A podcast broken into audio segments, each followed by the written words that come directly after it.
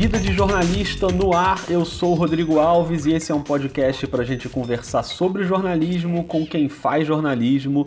Hoje a gente está aqui para pensar um pouquinho o jornalismo por um ângulo que a gente nem sempre pensa a saúde mental dos jornalistas e as questões da profissão que tem a ver com esse assunto. Nada dava certo e eu sempre me ferrava. Então hoje a violência psicológica acomete a classe dos profissionais dos jornalistas. É importante também a gente saber reconhecer isso, reconhecer o momento de parar, reconhecer o momento de falar sobre isso e de como falar sobre é isso. É a questão de não ser muito dono do seu horário, da agenda hoje em dia a gente precisa mesmo cuidar da nossa cabeça, porque quando ela para, o resto inteiro para também. Porque com isso eu consegui ver que, olha, eu ainda tenho chance, sabe? Não é isso, a minha profissão não acaba aqui.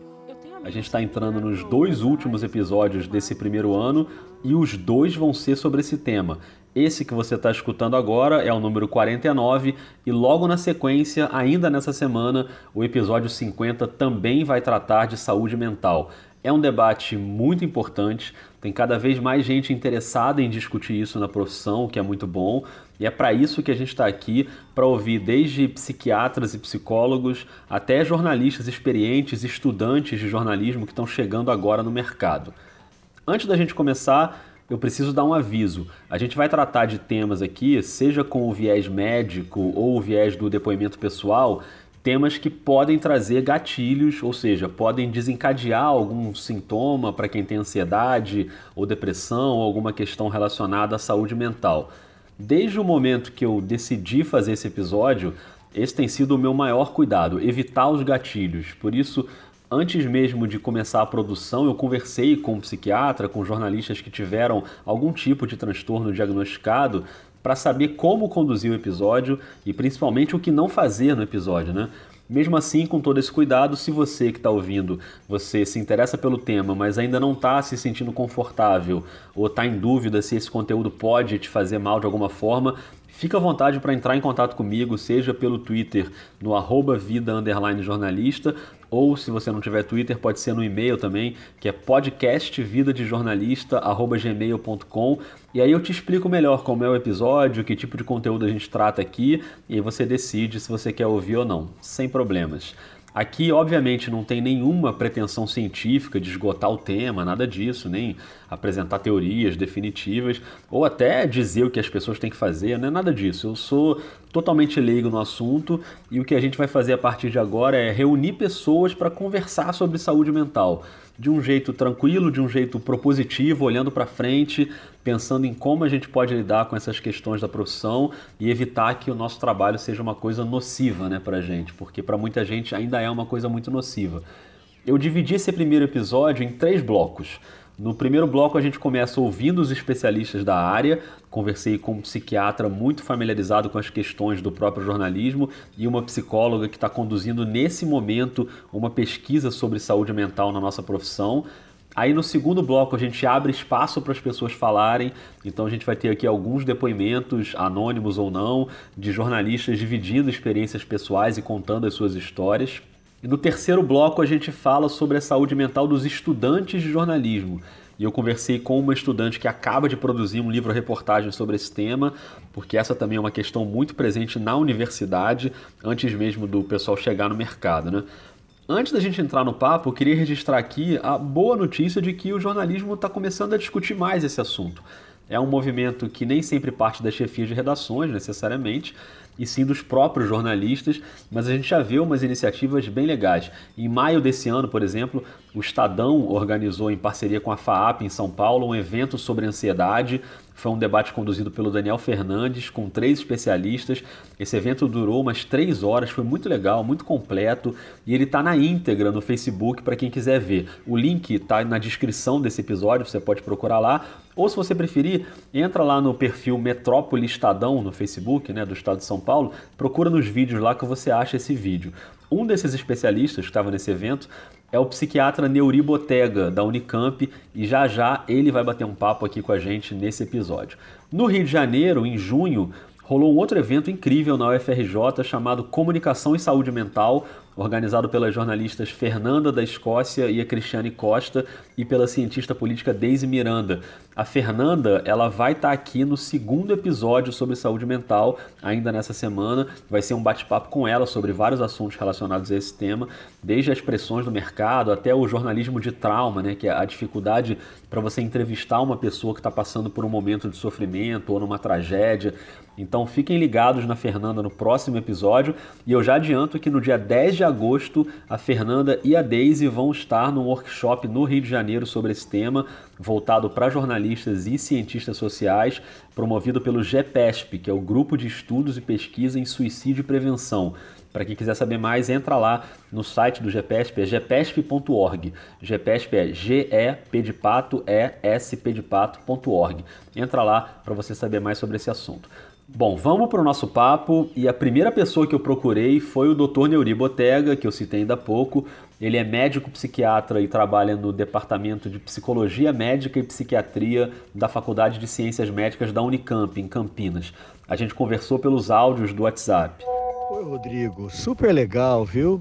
Então, olha, me manda assim as perguntas, aí a gente combina de conversar com o maior prazer. Desde o início, o Dr. Neuri teve uma enorme boa vontade, não só de conversar com a gente aqui no episódio, mas também de me orientar sobre como eu deveria conduzir o material. E logo de início ele deixou claro que as questões da saúde mental, os transtornos como ansiedade, depressão, o burnout, né? Síndrome de burnout é um termo que a gente tem ouvido cada vez mais. É um distúrbio psíquico depressivo com esgotamento mental, esgotamento físico, muito ligado às questões do trabalho. Mas o Dr. Neuri deixa claro que nada é uma coisa só, né? Tudo é uma combinação de fatores para chegar até uma determinada condição médica. Porque o burnout é uma combinação, né, de fatores individuais e fatores circunstanciais da vida mais do trabalho. É claro que sempre consideramos que o estresse do trabalho é considerável para ocasionar o burnout, mas muitas vezes é a forma da pessoa, pela sua personalidade ou pelo momento em que ela está na vida, de reagir às pressões do trabalho. O Dr. Neuri conhece bem o mercado de jornalismo, ele é casado com uma jornalista e eu quis saber quais são as questões específicas da nossa profissão que contribuem para um quadro de burnout, por exemplo, ou de ansiedade. Muito provavelmente entre os jornalistas há pessoas que desde a infância e adolescência foram muito movidas pela curiosidade, pela angústia de querer saber mais, não é? De querer se inteirar de assunto, difundir. Então, provavelmente vocês, como classe, já é, reúnem pessoas que são um pouco mais ansiosas do que a média da população, não é? É, outra coisa que eu acho que faz, que traz muita pressão sobre o jornalista é a questão de não ser muito dono do seu horário, da agenda.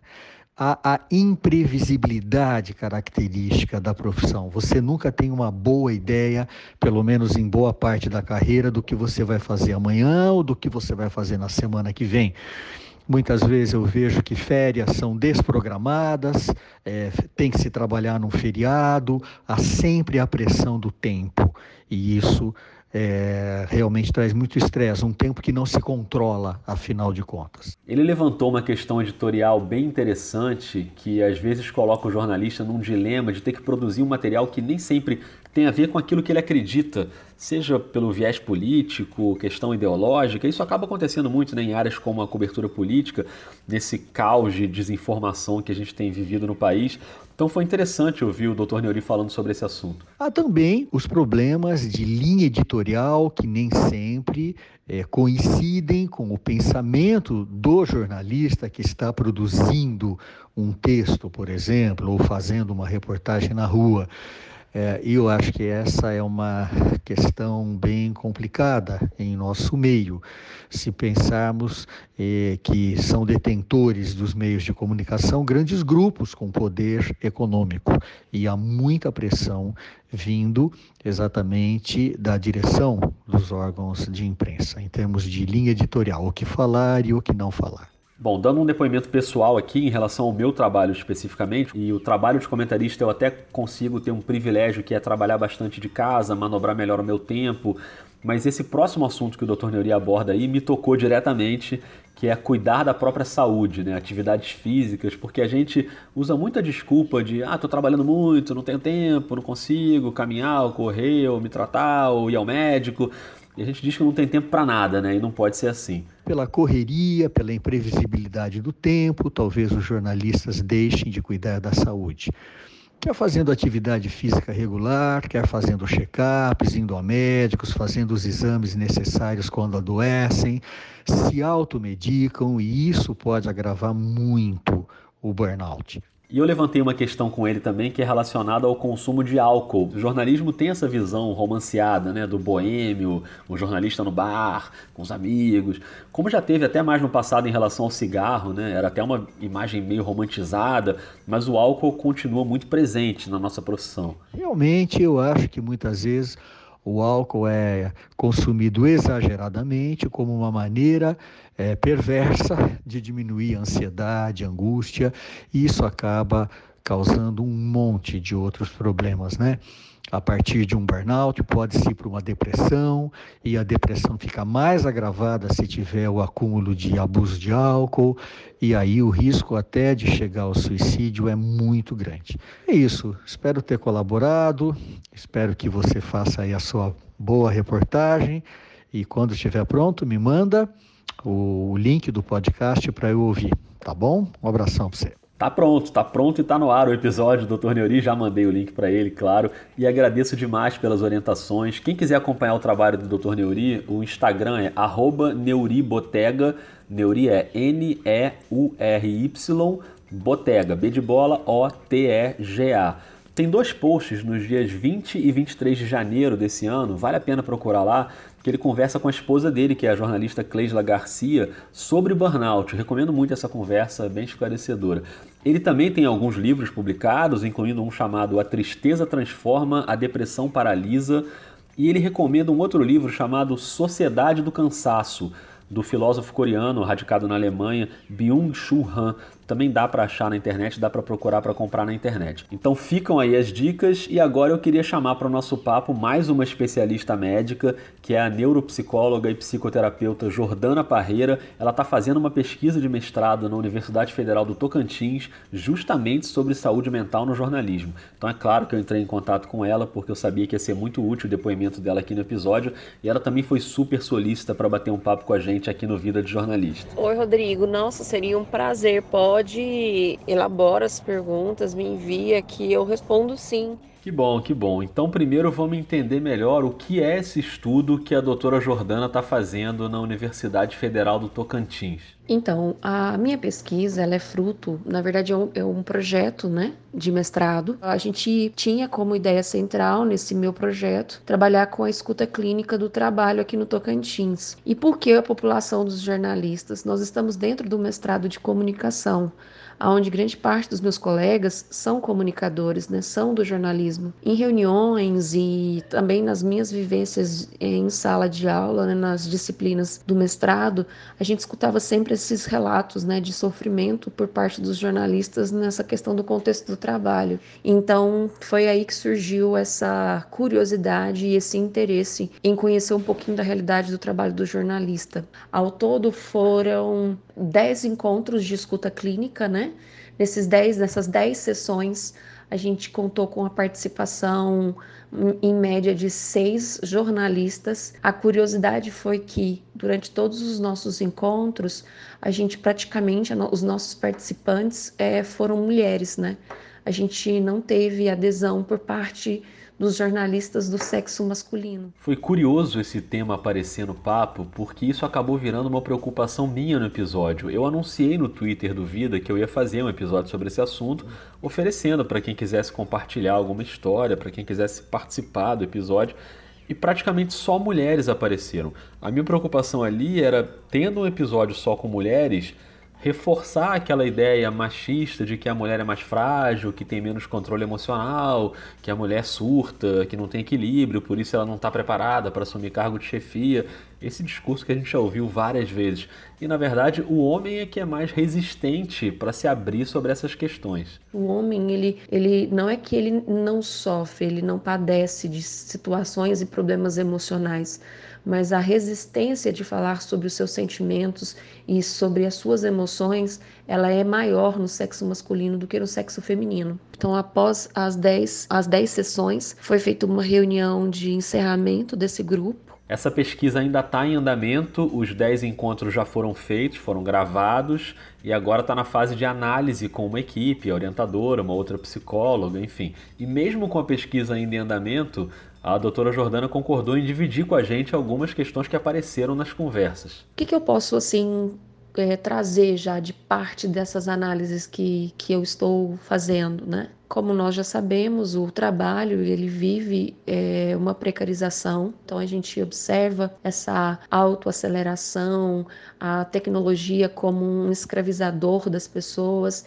e isso a gente observa nas falas dos participantes. Então, a gente tem vários relatos de que o jornalista ele não para ele se vê obrigada, obrigado muitas vezes até por si mesmo, por uma autocobrança de estar conectado 24 horas, de saber o que está acontecendo no mundo 24 horas. Esse é um ponto que a gente se identifica muito, né? Você que está ouvindo, faz esse exercício aí agora. Qual é a porcentagem do seu dia, enquanto você está acordado, obviamente, que você não está conectado ou conectada em informações no celular ou pensando em coisas de trabalho, depois do seu horário de expediente? Acho que todo mundo vive um pouco esse cenário, né? Uma outra coisa que também é bem relevante do que eu escutei né, dos relatos desses profissionais é que, às vezes, as relações de, de sofrimento também estão associados aos vínculos interclasse.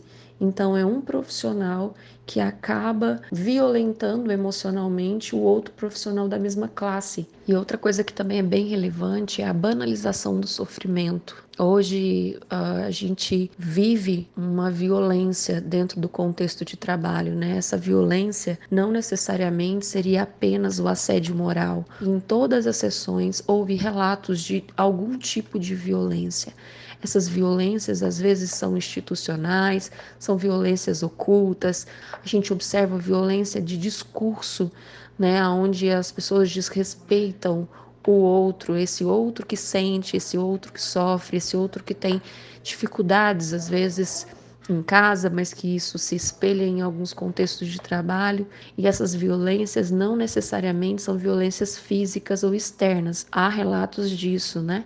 De violências sexuais, mas há um, um relato de violências ocultas. Claro que as, a violência é, psicológica, que é o assédio moral, sexual, é uma coisa que também é bem presente né, nesses relatos. É, um, é talvez a violência mais recorrente. Na perpetuação dos atos, a pessoa acaba né, desenvolvendo uma patologia como algo assim bem corriqueiro, né? Uma, é a forma como essa violência se torna pública.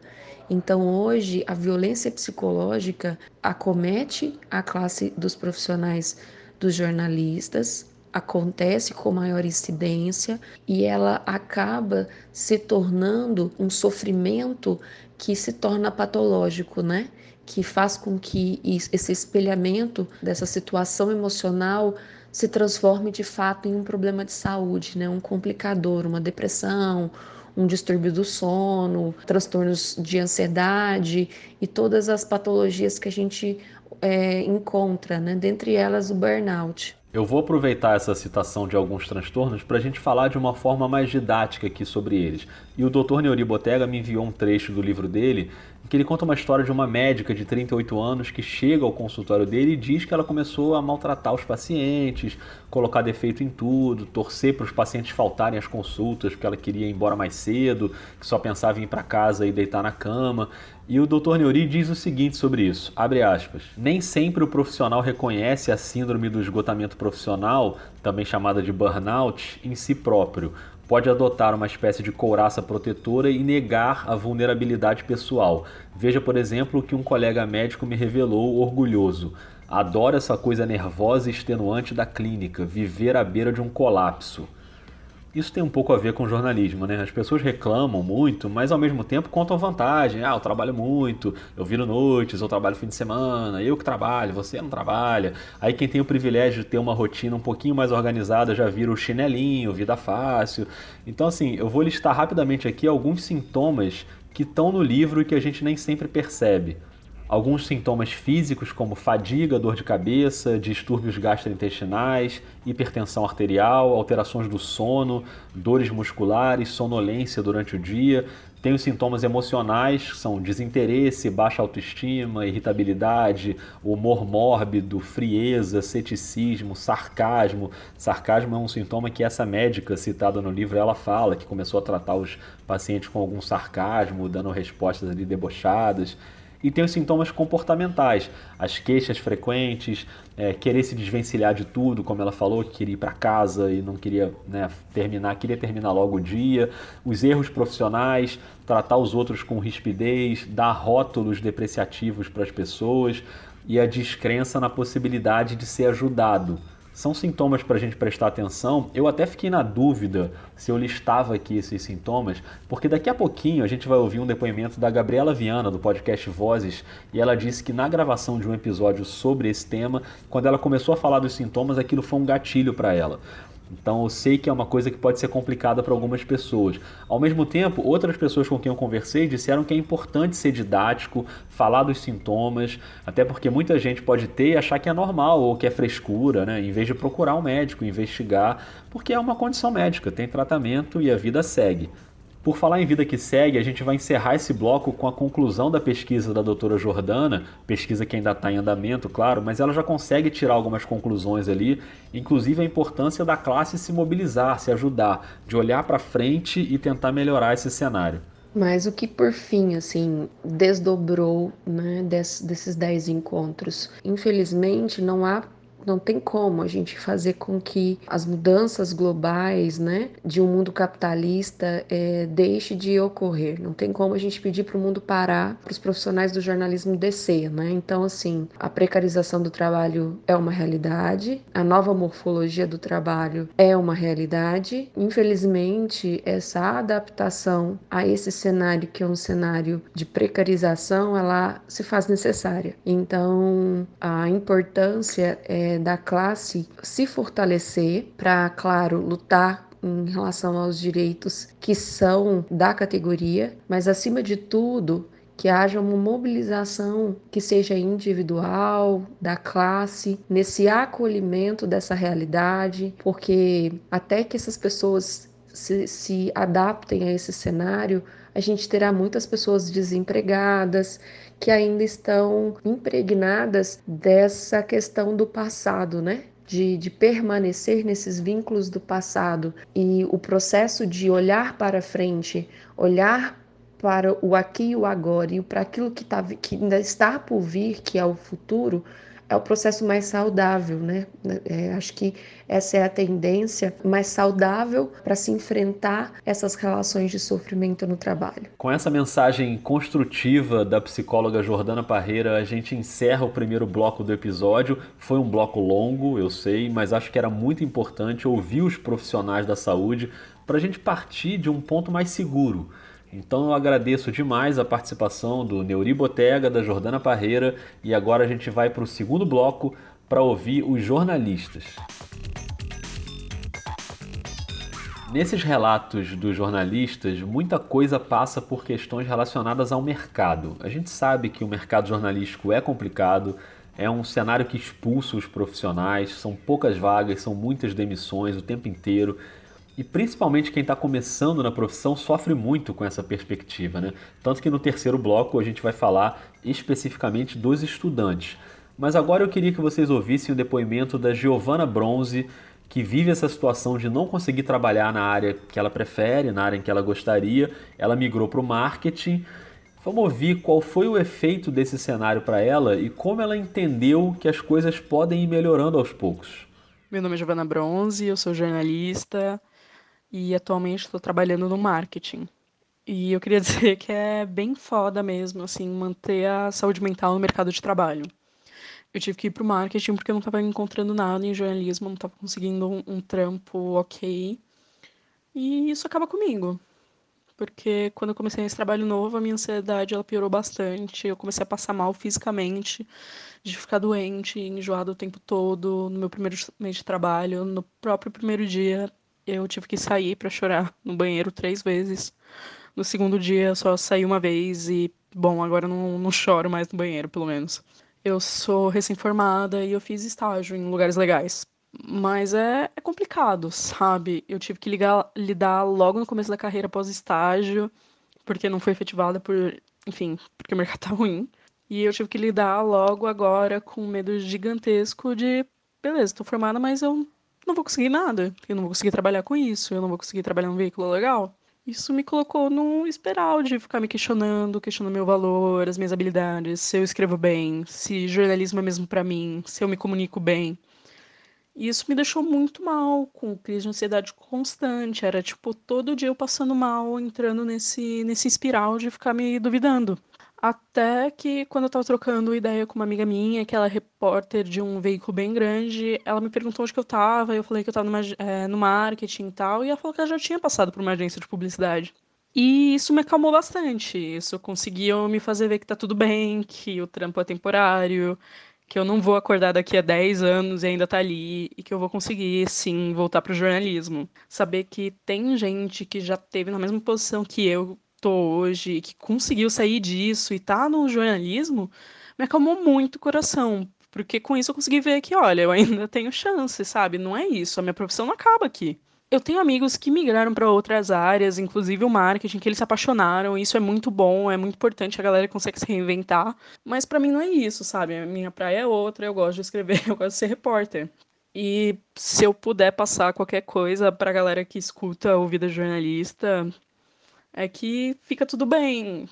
Tipo, dá certo, assim, sabe? Vai dar tudo certo. Uma hora dá certo. E se eu puder recomendar algo, é, por favor, façam terapia. Porque a terapia ajuda muito nisso. A terapia ajuda você a se conhecer e administrar melhor suas crises. Ah, se a ansiedade estiver pegando, por favor, procurem um terapeuta, porque é bom para vocês. E vai dar certo, vai ficar tudo bem. Bom, nada melhor do que um depoimento que termina com a frase vai ficar tudo bem, né? É isso que a gente quer. Então, obrigado, Giovana, por dividir esse sentimento com a gente. E o próximo depoimento é de uma jornalista do Rio de Janeiro que preferiu não se identificar e não identificar o veículo por onde ela passou. Isso, aliás, também foi uma orientação do Dr. Neuri, de obviamente deixar as pessoas à vontade quanto à identificação, né? As pessoas não são obrigadas a se identificar por uma questão até de se preservar um pouco e não necessariamente também apontar o dedo para as empresas, porque isso pode até gerar uma reação negativa dentro da própria empresa para pessoas que trabalham lá. Então, para não ter essa identificação, nem da empresa que não é citada e nem da jornalista, o depoimento veio por escrito e aí eu entrei em contato com uma jornalista que eu tenho como referência, que é a Luciana Barreto. A Luciana tem um episódio aqui no Vida, o episódio número 2, pode procurar aí no seu celular. Ela ainda estava na TV Brasil naquela época, hoje ela está na CNN Brasil, e ela topou ler esse depoimento pra gente. Então vamos ouvir essa história, que não é uma história fácil, na voz da Luciana Barreto. Eu tinha 21 anos quando eu tive a primeira crise de ansiedade. O motivo? Eu fui recusada em um dos estágios dos sonhos. Passaram-se três meses e eu estava tendo outra crise, pois achei que não seria chamada para uma oportunidade que parecia maravilhosa em um jornal do Rio. Outro estágio dos sonhos. Lembro que na época nem liguei tanto para o que eu ia fazer, pois sabia que eu era capaz de crescer lá dentro. Não cresci. No primeiro ano lá eu fazia esforços e mais esforços. Cheguei a entrevistar um cara muito foda e até fazer uma viagem foda por conta própria para tentar mostrar que eu era capaz. Nada dava certo e eu sempre me ferrava. No segundo ano, pessoas novas passavam à minha frente e me roubavam pautas na cara dura. A partir daí, os sintomas ficaram mais fortes. Eu tinha crises de choro em casa, eu chorava no trabalho, eu não queria sair, fui me reprimindo e acreditando cada vez menos em mim. As crises de ansiedade já eram mais fortes e as grandes doses de café e energético para aguentar a rotina pesada pioravam bastante a situação. A faculdade não te ensina a cuidar da mente. A busca pelo que eu achei que era meu sonho me trouxe traumas e marcas muito grandes. Mesmo fora daquela redação há quase um ano, eu ainda sinto na pele o peso dela. Obrigado, Luciana, por ter lido esse depoimento para gente. Você vê que os efeitos duram muito tempo, né? Mas como o mercado é muito mutável, a gente fica sempre na torcida para que os sonhos voltem e as coisas possam ir se concretizando aos poucos. A própria Luciana é um exemplo disso, por isso eu achei tão simbólico que fosse ela lendo essa história. Ela é nascida e criada na Baixada Fluminense, construiu uma carreira muito respeitada, mesmo assim acabou saindo da TV Brasil, que é uma TV pública, né? E aí fica mais sujeita às, às mudanças de governo, por exemplo mas aos poucos ela foi se recolocando no mercado, primeiro no Canal Futuro, agora na CNN. Então a gente torce para que todo mundo tenha as suas chances, né? E eu não estou falando aqui de meritocracia, nada disso, porque eu acho que isso é uma falácia. A meritocracia seria muito bonita se todo mundo partisse do mesmo ponto, né? Que não é o que acontece. A gente sabe que as oportunidades não são iguais, principalmente na questão racial, de gênero, geográfica e por aí vai. Então, ouçam e acompanhem o trabalho da Luciana, porque ela fala muito bem sobre tudo isso. E por falar em ouçam, eu queria fechar esse segundo bloco com duas dicas de podcasts que tocam nesse tema da saúde mental na comunicação. Claro que tem muita gente falando sobre o tema, nem conseguiria pegar todas as dicas e dar dica de tudo que está sendo falado por aí. Tem podcast, tem livro, tem blog. Inclusive, se você souber de iniciativas nesse sentido, quiser divulgar, avisa lá pelo Twitter, no arroba vida jornalista, que a gente compartilha. A primeira dica que eu queria dar é o Vozes, Histórias e Reflexões, podcast da CBN, que não é sobre isso especificamente, mas tem um episódio sobre ansiedade. Você já acorda olhando o celular que está do lado da cabeceira da sua cama e começa a ver tudo o que aconteceu no mundo e nas suas redes sociais nas 8 horas em que estava dormindo. E eu digo 8 se você realmente tiver tempo para dormir 8 horas, né? Isso é artigo de luxo para muita gente. Aí você checa os e-mails, planeja seu dia e levanta. Pega um baita trânsito ou transporte público lotado. Falta tempo para respirar. Sobram tarefas. Válvula de escape? Esquece, tira da lista porque toma tempo. O trabalho e a vida têm intolerância ao erro. O nível de cobrança é alto. O seu, então, é melhor a gente nem falar sobre isso. Vai esparecer? Olha o celular. Mil mensagens não respondidas. Os grupos de conversa, então, esquece que você não consegue mais acompanhar. Melhor ver as redes sociais. Te mandam um e-mail, te mandam um WhatsApp para avisar que te mandaram um e-mail que você precisa ver agora.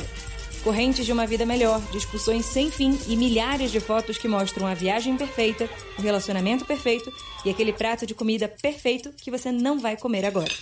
Falta sossego, físico e mental. Sobra pressão, física e mental. Eis aí um dos terrenos mais férteis para a ansiedade. Se identificou? Ela está presente em todos nós em níveis diferentes. Seja lá qual for o seu, eu já te digo que esse episódio não é uma frescura eu sou Gabriela Viana, seja bem-vindo de volta ao Vozes e precisamos falar sobre ansiedade. A Gabriela Viana, que é apresentadora e roteirista do Vozes, é diagnosticada com ansiedade e conversando com ela há algum tempo, ela tinha me falado que na gravação desse episódio ela teve um princípio de crise, porque aquilo abriu um gatilho, é uma coisa que pode acontecer. E eu perguntei agora se a Gabriela queria contar essa história pra gente e ela topou, então vamos ouvir. Eu fui diagnosticada com um transtorno de ansiedade generalizada na adolescência, no fim do ensino médio, início do período de faculdade, enfim. E bem essa fase onde a gente precisa escolher o que vai fazer da vida. Embora eu tenha sido sempre uma criança muito ansiosa, uma pessoa muito ansiosa. E nessa fase eu comecei também a tratar isso. E escolhi uma profissão que eu acho que é, é muito complicado quando você fala de ansiedade, porque a gente está sempre esperando alguma coisa acontecer e quando algo acontece, a gente não tem muito tempo para pensar. A gente precisa agir e fazer tudo o que tem que ser feito. Quando eu comecei a, produzir Vozes, isso deu uma acalmada, de certa forma, porque era um outro, um outro ritmo de preparação, outro ritmo de, eh, de escrever, de apurar e tal. E eu achei que eu ia conseguir manter a minha ansiedade bem baixa, assim. E fiz terapia durante muitos anos e parei, me dei alta desse processo, porque eu achei que eu estava super bem resolvida com a minha ansiedade, já sabia controlar, já sabia os meus gatilhos, enfim. Até que eu comecei muito a falar sobre saúde mental no Vozes. E aí, quando você começa a ouvir as histórias das outras pessoas, às vezes algumas delas têm gatilhos para você. E eu acho que é uma coisa que não tem muito como você se proteger também, porque a gente convive com pessoas o tempo inteiro e gatilhos podem surgir de coisas que a gente nem sabia que poderiam surgir.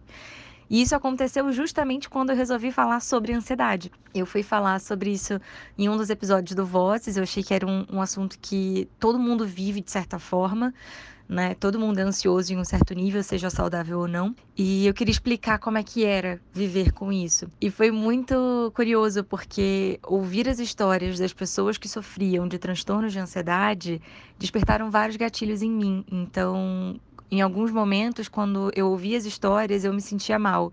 E aí, quando eu comecei a escrever o roteiro, e tem um trecho do roteiro que a gente descreve todos os sintomas, quando eu comecei a descrever os sintomas, eu meio que comecei a sentir um pouco daqueles sintomas em mim. E eu precisei parar. Algumas vezes eu precisei parar, assim. É... eu não sou a única ansiosa da equipe, né? E todo mundo teve um pouco disso, assim, um pouco dessa sensação de não vai dar, não vai dar certo, eu não vou conseguir, e me envolve muito. E nesse momento foi quando eu decidi, eu percebi que eu não sabia lidar ainda 100% com a minha ansiedade. Acho que é uma coisa que talvez eu nunca vá saber lidar, porque cada vez ela se revela de uma forma. Então a gente busca mecanismos, né? Você começa a fazer terapia, eu voltei para terapia, não porque ah, o, o episódio em si é, me deixou doente ou o trabalho me deixou doente, mas porque você percebe que existem coisas que você precisa de ajuda sempre. E a ansiedade para mim é exatamente isso, assim. Eu preciso estar sempre trabalhando para mantê-la estabilizada porque uma vez que ela sai do controle, do meu controle, ela me provoca sentimentos muito ruins, assim. Ela me deixa sem respirar direito, ela me deixa muito nervosa, às vezes ela pode me deixar muito quieta, e isso atrapalha o meu rendimento, isso atrapalha a minha relação com outras pessoas. Então, eu acho que fosse o jornalismo, fosse qualquer outra profissão em que, que eu vivesse uma pressão muito grande, isso aconteceria, mas eu achei curioso que nesse fato, assim, de, de estar lidando com pessoas que passam pela mesma coisa que eu, isso foi um gatilho para mim.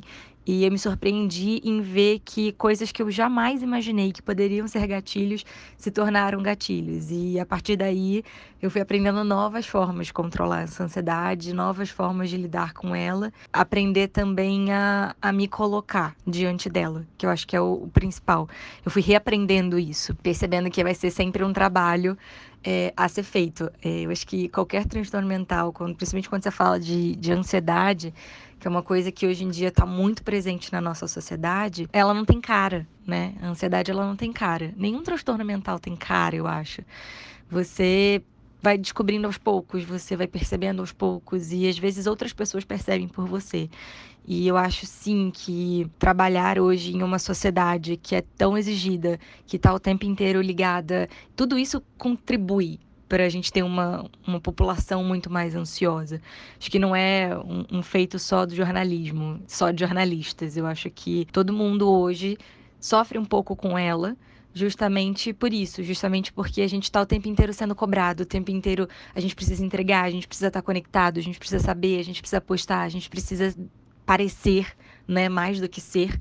E eu acho que isso atrapalha a gente sim. E hoje ter saúde mental, ser uma pessoa que tem inteligência emocional é o maior trunfo que alguém pode ter. Porque isso é característica hoje em dia é muito requisitada, eu acho, por qualquer um. Eu acho que todo mundo busca saúde mental, equilíbrio emocional e ter esses fatores, trabalhar esses fatores é sim, eu acho hoje um diferencial para qualquer profissão, principalmente no jornalismo. A gente lida com tragédias diárias, a gente lida com situações que sim, fogem do nosso controle, coisas que às vezes a gente acha que são muito pequenas e de repente são gigantescas e você tá ali, você tem que lidar com o seu emocional, com o seu nervosismo, com o que é esperado de você. E assim, trava, às vezes a gente trava. E, e isso ao longo do tempo, se a gente não souber trabalhar, prejudica muito e deixa realmente a gente doente. Então, acho que vale para o jornalismo, mas vale para qualquer outra profissão. Acho que hoje em dia a gente precisa mesmo cuidar da nossa cabeça, porque quando ela para, o resto inteiro para também. Verdade, tem toda a razão. Agradeço a Gabriela e recomendo demais o Vozes, que é um dos podcasts do coração. Então busca aí no Spotify ou no seu aplicativo favorito. Vozes. Vozes. Vozes. Vozes. Histórias e reflexões. E outro podcast, esse sim feito para tratar de saúde mental, é o Esquizofrenóias, da Amanda Ramalho.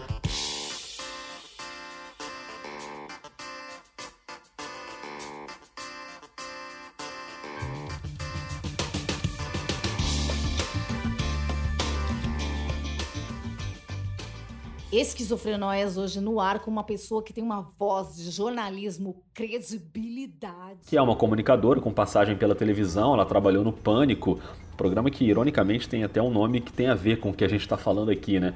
E no Esquizofrenóias, a Amanda conversa com um monte de gente sobre esse assunto.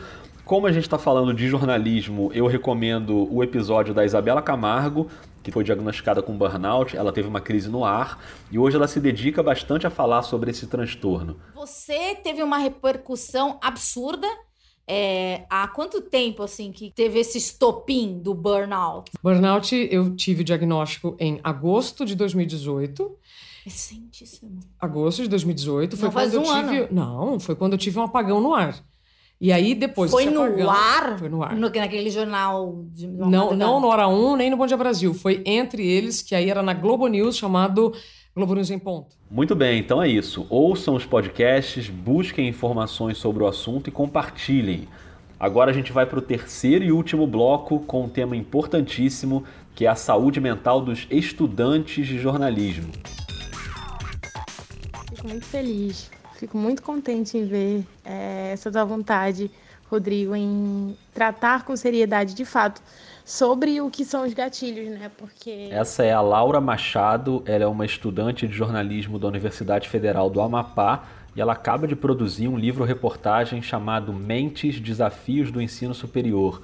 Ela apresentou o resultado desse trabalho no Intercom Norte, um trabalho incrível que ela vai contar pra gente agora como foi e como foi a perspectiva pessoal dela, a necessidade pessoal de tratar desse tema. eu entrevistei 10 pessoas, entre eles estudantes e profissionais da área da saúde, como psicólogos e voluntários do CVV, que estiveram dispostos a falar sobre isso e a tentar ajudar de todas as formas possíveis para que a gente consiga enxergar a prevenção, né? E não só a questão da consequência, né? Mas sim tentar prevenir é, suicídios, enfim, e problemas mentais. Esse livro ele surgiu primeiro de uma necessidade minha em falar sobre isso, né? Eu tenho transtorno de ansiedade generalizada e sofro também com depressão.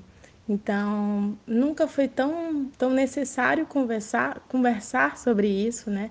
E também poder ajudar outras pessoas a falar sobre isso. O Amapá, que é o estado onde eu vivo, é um dos estados com os maiores índices de suicídio do Brasil. A cada semana nós lidamos com novos episódios, com novas histórias de pessoas que tiraram as suas vidas ou que tentaram fazer isso. A gente percebe que as pessoas não tentam entender o que está acontecendo.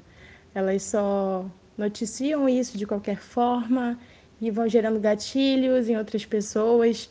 E é muito importante nós, enquanto profissionais da imprensa, da mídia, da comunicação, tentar buscar soluções de debater esse assunto, né, para que ele possa ser prevenido, né, e não mais remediado. Eu pedi para Laura contar para gente o que é que ela encontrou de parecido nesses depoimentos, né? Questões em comum que vários estudantes levantaram. Bom, uma característica em comum em vários depoimentos que eu ouvi, né, para a construção do livro, foi justamente a, a carga excessiva, né, de trabalhos é, e de cobrança acadêmica. A gente sabe, né, assim como eu, você também já foi estudante um dia e sabe que a gente tem pressão para publicar, para produzir artigo, para estar sempre ativo academicamente, né? E, e isso é muito exaustivo, porque para você conseguir uma publicação, para você conseguir produzir um artigo, você precisa né, estudar muito, estar fazendo várias coisas, mas é muito complicado conciliar a sua vida pessoal com a sua demanda acadêmica, né? E muitas vezes profissional também.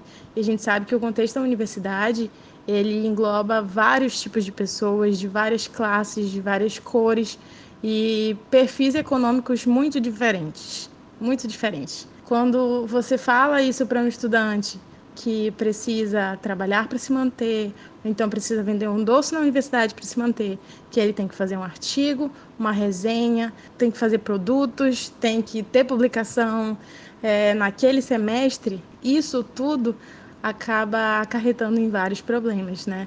Muitos professores não conseguem ter essa visão de que os alunos também possuem as suas demandas, né? A gente sabe que os professores também têm vários alunos, são responsáveis por várias turmas, mas a gente não sabe o que se passa na cabeça de cada um, a gente não sabe o que se passa na vida de cada um. Então, é muito importante é, a empatia em todo esse processo.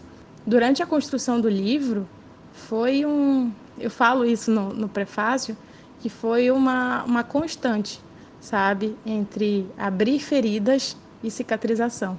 Para mim, né, com todo o meu histórico com os problemas e os transtornos psicológicos. Então, é muito complicado você sentar e ouvir histórias que muitas vezes você é, já se viu contando e algumas coisas que você também já passou, né? Então, é muito é muito importante o nosso papel nesse sentido, porque a gente tem a oportunidade de conseguir evidenciar essas histórias, contar, mostrar para as pessoas e tentar buscar um caminho de saída, né? É, e eu imagino como esse processo de construção do livro deve ter sido difícil para Laura e ao mesmo tempo até terapêutico, né? Porque no fim das contas tudo isso acabou fazendo bem a ela. Esse processo de construção, apesar dele ter sido muito doloroso e ter sido um caminho assim muito longo, eu vivi muitas coisas para construir esse livro e também simultaneamente, né, a esse processo de construção. Eu sempre digo que ele foi um processo construído a muitas mãos. Foram várias pessoas. Eu não escrevi esse livro. Esse livro foi escrito por cada pessoa que conversou comigo, que me contou sua história, que me permitiu falar sobre ela e chegar até um intercom e levantando essa bandeira, para mim foi muito significativo. Eu sou uma pessoa muito emotiva. Todas as apresentações que eu faço com relação a coisas que me tocam muito, eu, eu choro.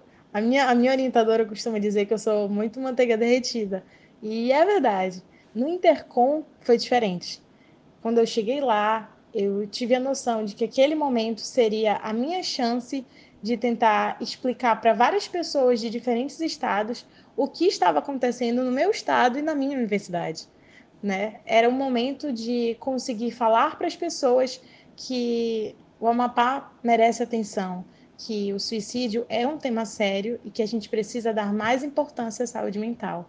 A caminho do Intercom, é, durante a viagem, dentro do navio, eu passei muito mal, eu tive uma crise de ansiedade muito forte e eu fui ajudada pelos meus amigos também de viagem.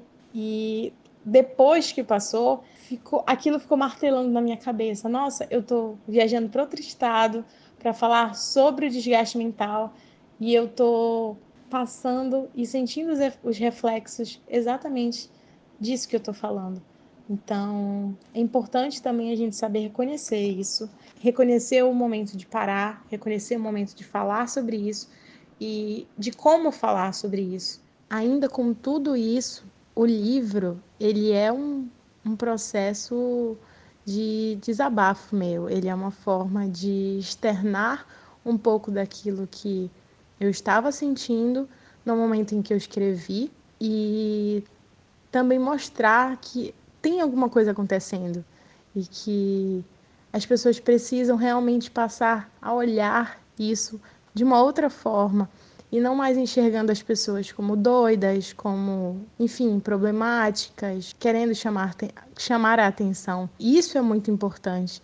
Então, antes de ser um processo doloroso, eu prefiro pensar que ele é um processo de cura. E não só um processo de cura para mim, mas também para as pessoas que eu estou conseguindo tocar com as minhas palavras. Bom, esse depoimento lindo da Laura e os vários outros que a gente teve aqui nesse episódio, a minha impressão pessoal depois de ouvir essas pessoas é muito positiva, no sentido de saber que tem tanta gente disposta a pensar, a conversar, ajudar. E aí eu estou falando desde os estudantes, jornalistas que estão pensando no assunto, até os psicólogos, psiquiatras, e mesmo que as pessoas que falaram nesse episódio não se conheçam, nunca tenham se encontrado, uma não sabe o trabalho da outra mas está muito claro para mim que essas pessoas e muitas outras criam uma espécie de rede de proteção para quem está passando por alguma questão relacionada à saúde mental. Então você que está ouvindo, que acha que está dando tudo errado agora, que o trabalho está uma porcaria, e pode estar tá mesmo, e que tem pressão e tem mesmo, e que tem assédio moral, mas hoje a gente tem a quem recorrer. E essa rede de proteção só faz aumentar, o que me deixa muito otimista para arredondar essa nossa conversa. Esse tema da saúde mental dos estudantes de jornalismo também vai estar presente no próximo episódio. Eu vou bater um papo com a jornalista e professora universitária Fernanda da Escócia. Ela foi uma das organizadoras daquele evento que eu citei no início do episódio, que rolou no FRJ. Nesse seminário, algumas pessoas falaram o que, que a gente faz pela gente mesmo, né? A gente e aí algumas falaram, ah, eu rezo, ou eu corro, eu vou à praia. O que, que você faz de por você, pela sua cabeça, né, para ajudar nessa a lidar com esse turbilhão de emoções em pontos muito altos e pontos muito baixos. Né? E a gente vai falar bastante sobre as questões que os alunos levantam, sobre um tema muito importante que é o jornalismo de trauma, a dificuldade de entrevistar alguém que está passando por um momento difícil, seja uma tragédia ou a perda de um parente, como abordar essa pessoa ali na hora e como cuidar da própria saúde mental numa cobertura desse tipo. Esse episódio vai ao ar nos próximos dias. Sempre que a gente fala de saúde mental, é importante dizer que existem lugares e pessoas dispostas a ajudar, dispostas a dar um suporte, a começar pelo CVV, o Centro de Valorização da Vida, que qualquer pessoa pode ligar para 188 ou entrar em cvv.org.br para conversar ali pelo chat ou por e-mail. Tudo isso de graça, eles atendem 24 horas por dia, todo dia e de forma sigilosa, você não precisa se identificar, é uma iniciativa super saudável. A doutora Jordana Parreira, que conversou com a gente no primeiro bloco desse episódio, também se colocou à disposição para quem quiser mais informações. O e-mail dela é jordanasparreira.gmail.com, sendo que o Jordana é com dois N's. Então é Jordana com dois N's, sparreira.gmail.com. O Dr. Neuri Botega tem um Instagram com muita informação, que eu já citei, arroba Neuri com Y Botega. E o e-mail do Vida também fica à disposição para quem quiser trocar ideia, podcastvidadejornalista@gmail.com. No Twitter, arroba vida jornalista. Eu também queria muito ouvir de vocês o que, que vocês acharam do episódio, se faltou algum tema. Claro que tem muita coisa para abordar, então certamente a gente podia ter falado de outros temas aqui, mas espero de coração que tenha servido para pelo menos clarear alguns pontos e principalmente jogar para frente, olhar para o futuro. Ainda tem mais um papo sobre esse assunto nos próximos dias, a entrevista com a Fernanda da Escócia. Então repassa o episódio para quem você acha que vai gostar de ouvir. Vem conversar no arroba vida jornalista e a gente vai trocando uma ideia. Combinado? Um beijo, um abraço, se cuida e até a próxima.